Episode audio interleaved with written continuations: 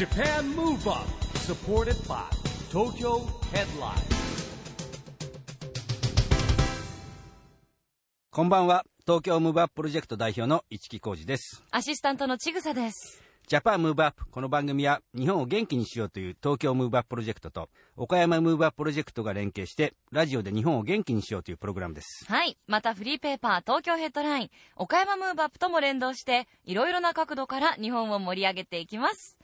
そして今夜はマンスリーゲストのこの方に来ていただきました。どうも、工藤公康です。工藤さん久しぶりですね久しぶりでございますねう。んまあね、はいえー先週はあ高校野球も始まりましたし、うんはいまあそしてね、えープロ野球も昨日お開幕しましたんでね、えーいよいよ野球のシーズンがやってきたと。来ましたね。いうふうに思いますけどね。メジャーリーグもね見に行ったんですよね。そうしましたけど行かれたんですよだね。って工藤さんねもう焼けてますもんね。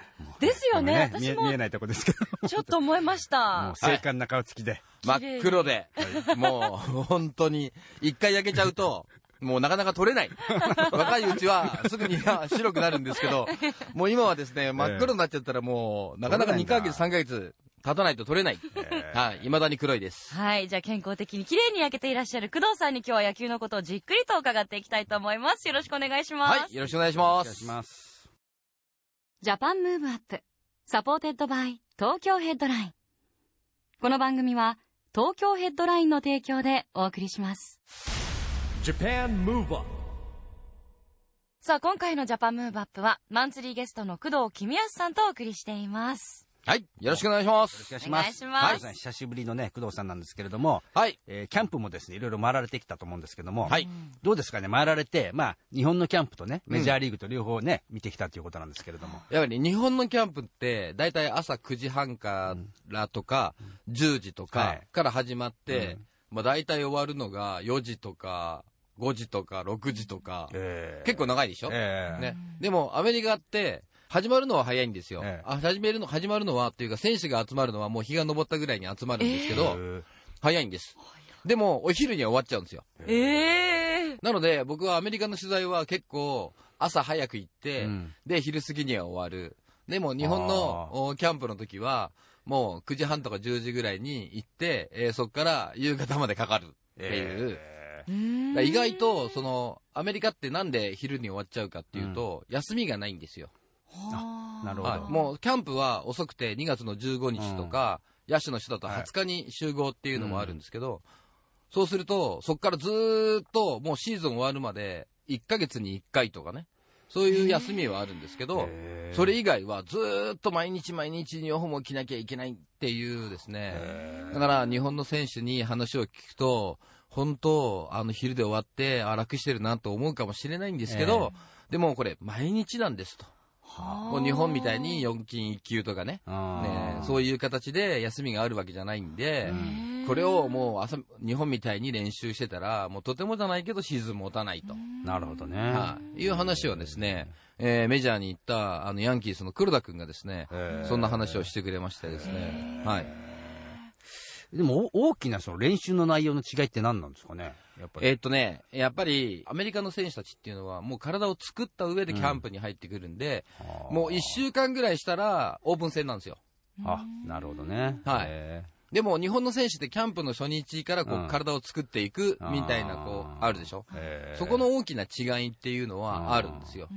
まあ、それをなぜ指してるかっていうと、意外と周期練習ってアメリカないんで、ああなるほどね。はい。へで、そうするとシーズンが終わったらすぐ1ヶ月休んで、うん。もうそこから次のシーズンに向けてのトレーニングを始めるんです。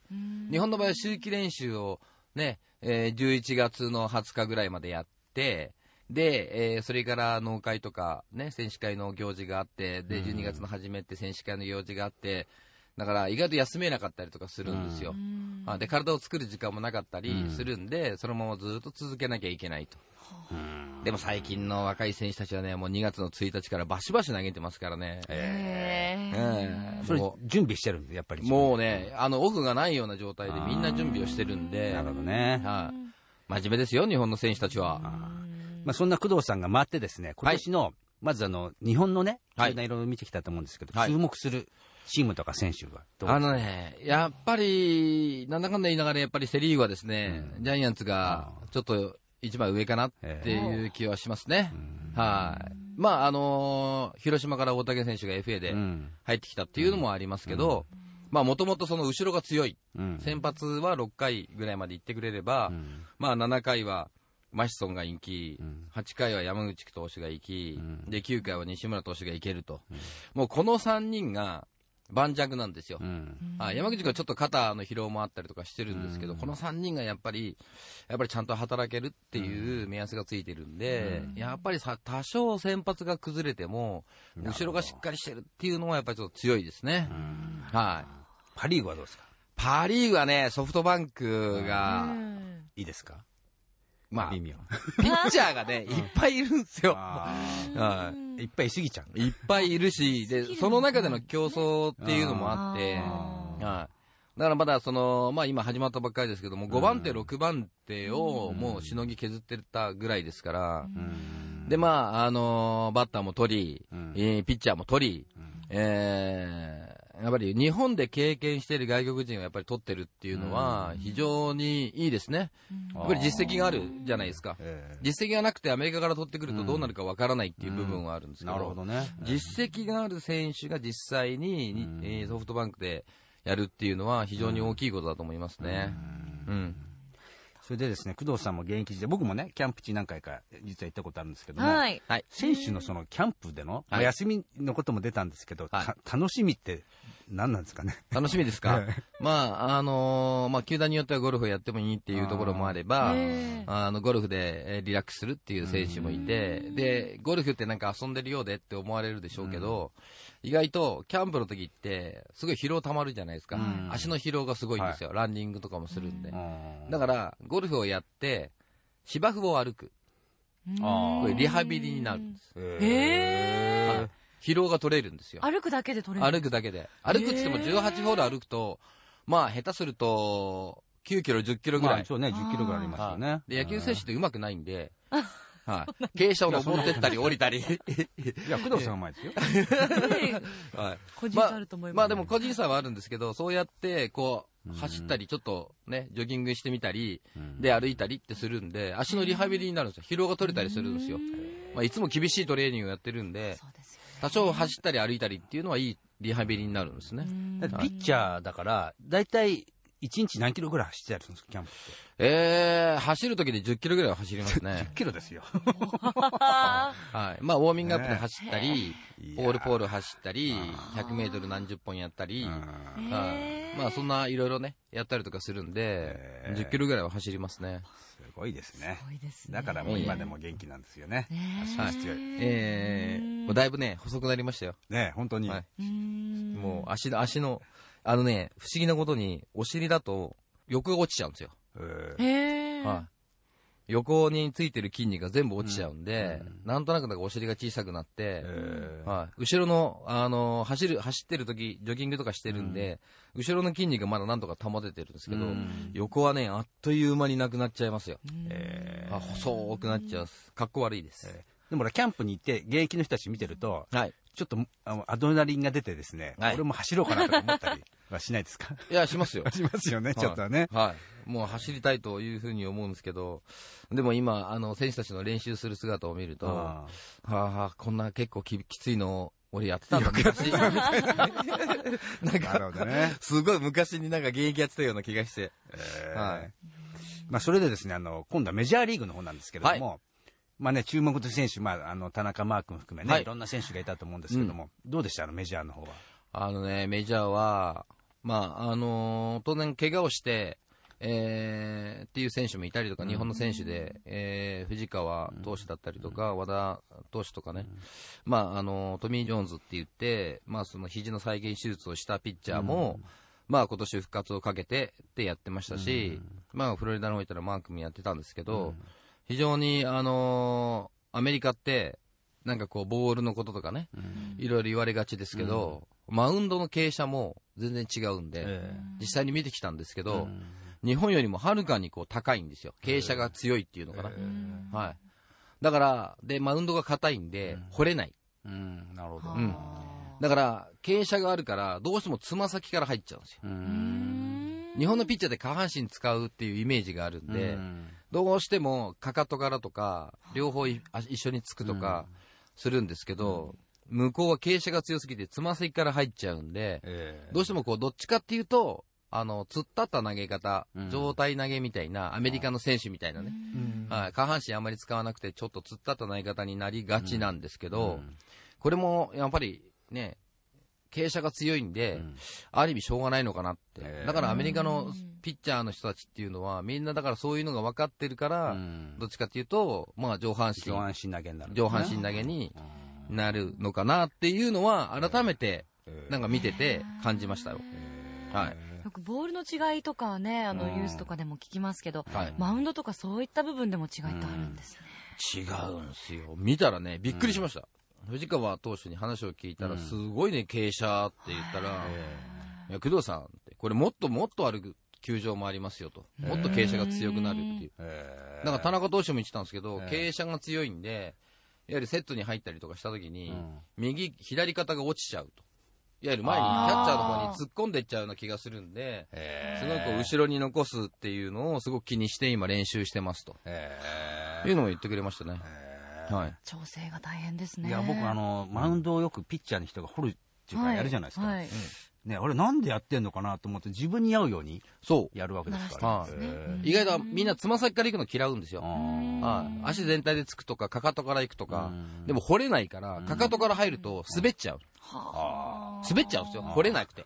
あまりにも硬すぎてあ、足をかかとからつこうとしたら、マウンドずっと滑っちゃうっていうんですよ。えはい。でそのぐらいメジャーのマウンドって掘れないように硬くしてやるしー、えだからこう、なかなかね、下半身を使うとか日本と同じように投げるっていうのは非常に向こうでは難しい。ーなるほどうねん。えー硬い土なんですあ。ね。ねスパイクで掘れないんですからーね。すごいよね。鉄ですからね鉄の刃が出てるのに掘れないってうーん。硬くしすぎだろ。なるほどね。いつも思ってます。ね、まあ、はい工藤さんもね、現役当時はね、何度かメジャー行き会みたいなね、ああ僕もあの、ニュースとかには出ましたけどね。はい。ね、まあ、あの、ね、今いろんな、やっぱりね、メジャーっていろいろ見てきてね、まあ、感慨深いものがありますかね。まあ、僕がメジャーに行こうと思ったのは、まあ、シアトルにも行ったりとか、ちょっとシカゴの方にも行ったんですけど、うんああやっぱり、でも、球場をね、見ると、本当に、うわここでやりたいなって思うんですよ。みんなそう。やっぱりアメリメジャーってボールパークっていうじゃないですか。はい。はい。本当に、キャンプ地もそうなんですけど、子供が来ても、うん。カップルが来ても、楽しめるっていう風にしてあるんです。はい。いわゆる、こう、もう、球場ですよって言って、こう、バーンと覆われて、うん。なんか中で何やってるのかかわからないような状態じゃないんですよ。うん。特にキャンプ地って、えー、アリゾナなんかによくあるんですけど、一つの球場うん。ありますよね。これがメインなんですけど、レフト側に、とライト側で、チームが2チーム同じところでキャンプをしてるんです。へえ。はい、クラブハウスがレフト側にある、ラ,、えーあのライト側にある、で、選手が、あの、レフト側だとレフトの方向に5面とか6面の外行くと球場がある。で、ライト側にも5、6面球場がある。ーで、クラブハウスが2つある。ウェイト場も100坪ぐらいあるような、すっごい広いウェイト場を持ってて、で、食事をするとこから選手のロッカー。うん。でも、マイナーのロッカーって、同じ選手が、同じ人数がいるんですけど、うん。マイナーのロッカーって、あのー日本のロッカーよりも狭いぐらいのロッカーしかないんですよ。でもメジャーのロッカーって、え。ーすんごい広くなってて、で、その部屋の中心にうん。卓球台が置いてあって、ドジャースのところに、あの、僕取材に行ったんですけど、カーショーっていう去年、サイヤングうん賞を取ったピッチャーがいるんですけど、そのピッチャーとに取材に行ったんですけど、ちょっと待っててねって言いながら、ずーっと卓球やってました。僕ずーっとそれをずーっと見て待ってたんですけど。えーはそれなんかトレーニングなんですかね？い、いやー、トレーニングというわけじゃないですけど、卓球が流行ってるみたいですよ。ただの遊びなんですねそ。れで、もう順番に並んで選手が待ってるんですよ。へ待ってて、で、そのチームが終わると、うん勝負が終わると、次のやつが。だから、練習ってもう9時ぐらいから、うん。9時前ぐらいから練習が始まるんですけど、練習終わって卓球またずーっと帰ってきたらずーっと選手やってるんで、練習やってる時間よりも卓球やってる時間の方が長いんじゃないかってえ思うぐらい卓球流行ってました。動体視力でもね。まね でもピッチャーですからね。ね。ピッチャーだからあんまり鍛えても意味ないと思う。んですけど。はいなるほどね。うん。で、うん。まあ工藤さんもね、現役時代、開幕投手って何回ぐらいやりましたかね？えー、僕多分5回から6回ぐらいはやってますかね。ねやっぱ緊張するんですよね。プレッシャーってありますよね。あの、若い時は緊張したんですけど、もう何回かやると、うんあんまり緊張しなくなるんですよ。平常心で。平常心でます。か。はい。だからまあ、一回はやっぱり経験した方がいいっていうかね。ん周りはリラックスしてても、うん自分だけ一人だけ緊張してるんで、うんまあ新聞記者にもテレビの人間にも全部バレちゃうんですけど、うんはい。でもそれが何回かやっていくと、うんこう、あ、わかんないようになってきたりとか、うん今はまあね、あのー先発ピッチャーがこう公表っていうか発表されてますけど、うん昔はそうじゃなかったんで、意外とこうごまかすのが大変でしたね。なるほどね。うん。自分で投げた時の勝ち負けとかとかもで覚えてます？えーとね、多分ね、僕ね、一勝三敗ぐらいですよ。ああ、なるほど一。勝二敗か一勝三敗ぐらいあまり勝ってないんですよ。あはいだから開幕嫌いだった。頼むから開幕だけは回ってこないでくれって思ってました。ええやっぱはり緊張が何か影響するんですかねあ。まあ、巡り合わせとかいろいろあるじゃないですかね。うん相手もエースじゃないですか。初戦はね。はい。だからどうやっても投手戦になるんですよ。ああ。はい。もう1点2点の取り合いで勝つか負けるか決まっちゃうんでうん、一番最初のゲームってね、どちらかというと、ね、自分でも100%で行きたいんですけど、ぱりなかなかやっぱりキャンプの過ごし方もあって、いい時も悪い時もあるんで、いい時はもう誰が来ても大丈夫っていうふうに思ってやってるんですけど、ダメな時って頼むからあいつは来ないでと思ったらまあ大体来るんですよね。ええあそのチームのエースはね、必ず来るんで、はい。まあ、あの、メジャーの扉をね、はい開けたと言われてるの野茂投手なんかもいるんですけども。はい私の野茂さんとの対決とかってねありましたえありますよね。本当ですか？ああ、いや、メジャーに行ってからじゃないですよ。うんあの、日本にいる時に。近鉄にいたじゃないですか。はい。だから、野茂君の場合は、まあ、非常に、いいわからないピッチャー。うんなんでかっていうと、試合中、フォアボール、フォアボール、フォアボールでノーアウト満塁になるんですよ。うんで、その後、三振、三振、三振。ダイナミックな展開ですね。フォアボール、三振、フォアボール、三振とかね。へえだからもう、どっちかっていうと、もう三振かフォ、あのーフォアボールかっていうぐらいの、まあ、フォークボールっていうねう、ん。決め球もあったんですけど、だからもう彼は、本当にう打てないっていうか、打てるピッチャーって、あバッターって少なかったんですよ。うん。はい。でそのぐらいやっぱりまっすぐとフォークしかなくても、え打てなやっぱり打てなかったっていうぐらいのピッチャーなんで、だからメジャーに行っても、まあさすがだなって思うピッチングがしてましたよね。私ナイキのエアノモマックス履いてましたもん。えー、何それ靴？はい。靴です。うん。エアマックスがすごい流行った時に96そうですね年ぐらいにはい野茂英雄モデルがあったの？モデルっていうのが出てえー。はい。16っていうのが書いてあるデザイン履いてました。靴に？えね。でもやっぱり彼がね、ああやってメジャーに行って活躍しなければ、本当にあの、メジャーリーグっていうのが日本のピッチャーに対してこう注目をするっていうのもなかったと思うんでね、非常にやっぱり彼がね、えー、こうその扉をこうこじ開けたというか、ーまあ、はい。功績者ですよね、本当そうですね。素晴らしい。うん。功績、だと思いますね。デーオヒデーオが流行りましたもんね。はい。曲がね。あそうですね。そうですよ。はい 流行りましたよね。流行りましたね。ねえ。へーはい。そうそういやでも本当にヤンキースの田中投手も活躍。期待したいですね。ね。え野茂投手くらい活躍していただけるといいですよね。まあ、1年目、えー、まあ、ダルビッシュ投手もそうだったんですけど、うん。まあ、やっぱりこう、あの、マウンドになれるとか、ボールになれるとか、まあ、当然バッターも、まあ、同じバッターと、まあ、対戦する時もあれば、全然対戦しないっていうバッターもいたりとかするんで、1年に1回ぐらいしか当たらないと。うん。だから、そういうのは、あの、多分、日本でデータをいろいろ取ってるっていうふうに言われてるんですけど、アメリカも意外とデータっていうのはすごく重視したりとかしてるんで、まあ、そういうところもしっかり、データっていうね、あの、なんか資料ルームじゃないんですけど、そういう部屋があるんですよ。はあ、だそういうとこからちゃんと自分でデータを出してきて、えーもしくはスコアラーの人もいるんで、そういう人にちゃんと言って出してもらえれば、ああ、こういう特徴があるとか、ダルビッシュ投手が言ってたんですけど、まっすぐを結構狙ってるんですよ、みんな。うん。はいだからスライダー3つ投げると、空振り三振するっていう。おー。だから、その、例えばスライダー投げたから今度まっすぐインサイド見せなきゃいけないとか、ね、落ちる球をど見せるためには、より有効にするためには、速い球を見せなきゃいけないとか、そういうふうに考えるんじゃなくて、もうまっすぐのタイミングで打ってるなと思ったら、もうスライダー、スライダー、例えば、マー君の決め球であるスプリットとかですね。はい。そういうのも非常に向こうでは有効なんです。なるほどね。日本の野球と違うってことですよね。ちょっと違うんですよね。はい。うん。あのね、さっきキャンプの話とかも聞いたんですけども、はいまあ、工藤さんも解説者としてね、えー今、いろんな現場を見ていく中でですね、はい。こう、工藤さんがまたポイントってあります？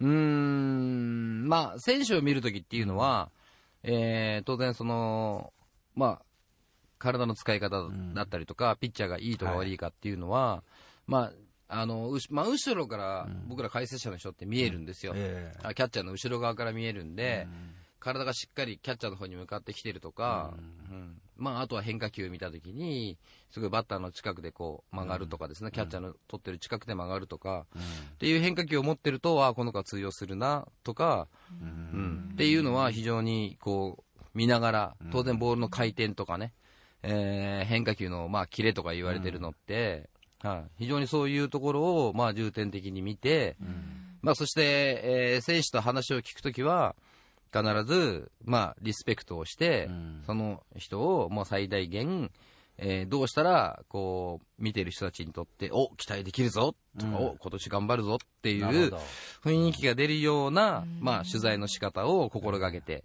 いつもやってます。なるほどね。すごく丁寧ですよね、言葉遣いとかも。まあ、あの、それは、やっぱり、僕らもやっぱり、現役で自分がやってる時に、まあ、先輩に話を聞くと、どうだの、工藤、みたいな感じじゃないですか。それが悪いというふうに思ってるわけではなくて、えーでも本当にこうこちら側がちゃんと選手にこういろんな話を聞こうとしたときに、選手はどうしたら一番、あのー本音の話をしてくれるかっていうのは、自分自身がそのピッチャーのことを理解して、で彼らがどういうことを言ってるとか、まあ、例えば今だったら、えー、まあ、フェイスブックだったりとか、ツイッターだったりとか、ああいうのでつぶやいたりとかですね、してることも含めて、こう、いろいろ情報を集めておくと、選手の本音って出るときあるじゃないですか。はい。で、そこから、なんか選手のいいところをこう紐解いて出してあげると、非常に選手って喜ぶんですよ。ああ、僕のことを知っててくれてるとか、あ、僕のことを理解してくれてるとか、いうふうに思うと、やっと本音が出てくるんですよ。はいだからやっぱそこが一番大事な部分だったりとかっていうのは、いつも心がけて、えー自分で聞くようにうん。してますね。なるほどね。素敵ですね。やっぱ事前にね、ちゃんと調査しておくっていうかね、理解してから話すっていうのはね、大事なことですよね。そしてそんな工藤さんなんですが、元プロ野球経験者が高校や大学で指導を行うための学生野球資格の回復を認定されたとはい。伺っておりますが。はい、えーこれはですね、えーキャンプ中にえーあったんですけど、はい。はい、えー2月の8日、9日にですね、えーちょっと大阪の方で、えー本当はあの12月だったりとかにやる予定だったんですけど、ちょっと行けなかったんで、2月に、えー行かせていただいて、えー講習会を2日間受けて、えーなんていうんですか、規則というか、高校の監督をやるんだったら、アマチュア検証っていうですね、あいうのがあるんですけど、まあそれも含めてちゃんと理解してほしいと。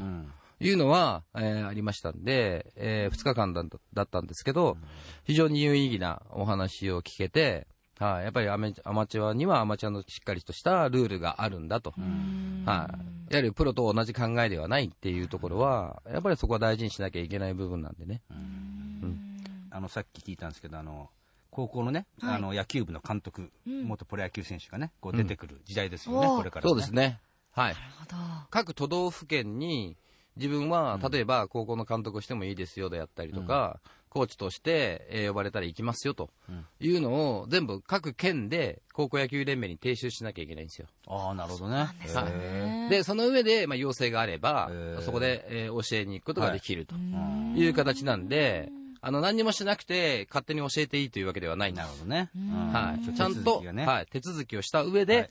えー教えることはできるということなんですけどね。ルールがあるんですね。そうなんですよ。そうですねまあね、本当プロとアマの交流っていう意味では、あの、工藤さん、現役時代にね、あの、僕の野球塾っていう冊子を作ってですね、全国の、おいわいわゆる高校野球連盟に、い加盟してるところに、全部無料で配ったんですよ。とかね、いろんなね、あの、結構ね、礎作ってる人いやいやいやいやいやまあ、あのー、えちきさんにも協力をしていただいて、冊子も作っていただいたんですよ。いやはい。格安で。ーね。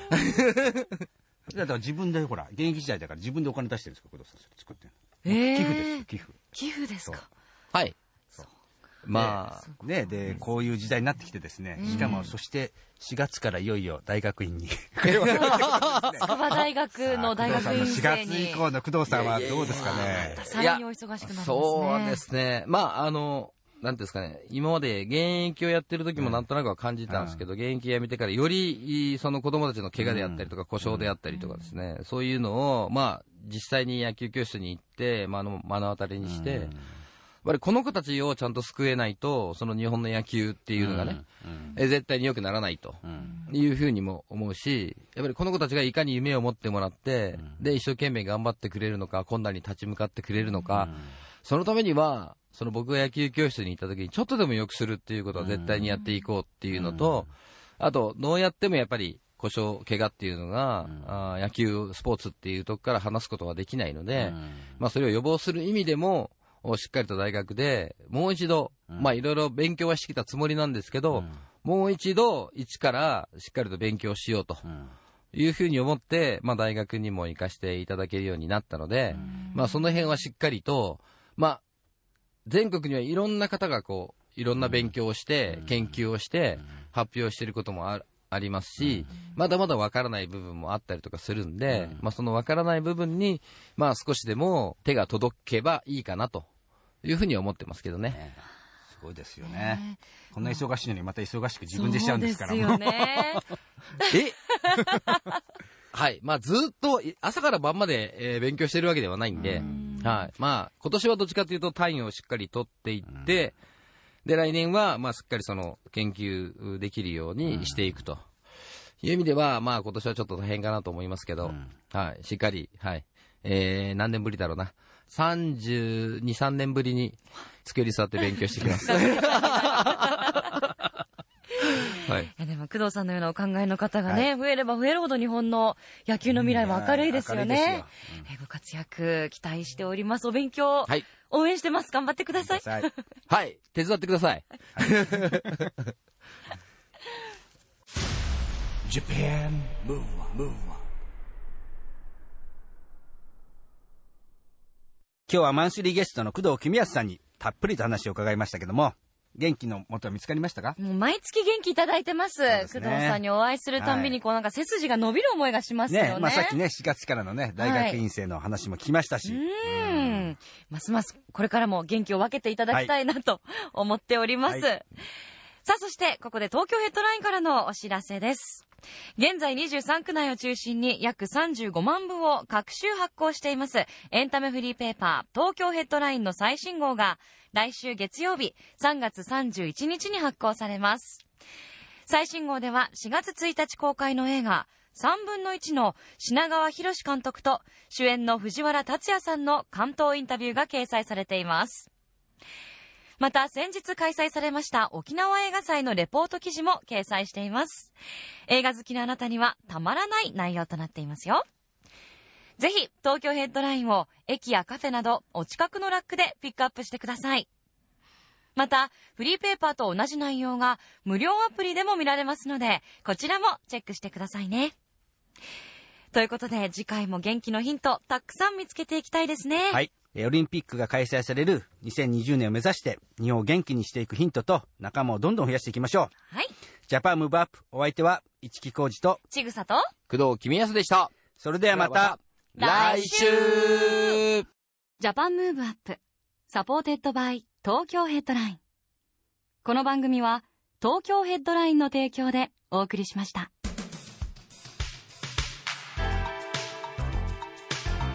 Japan Move Up.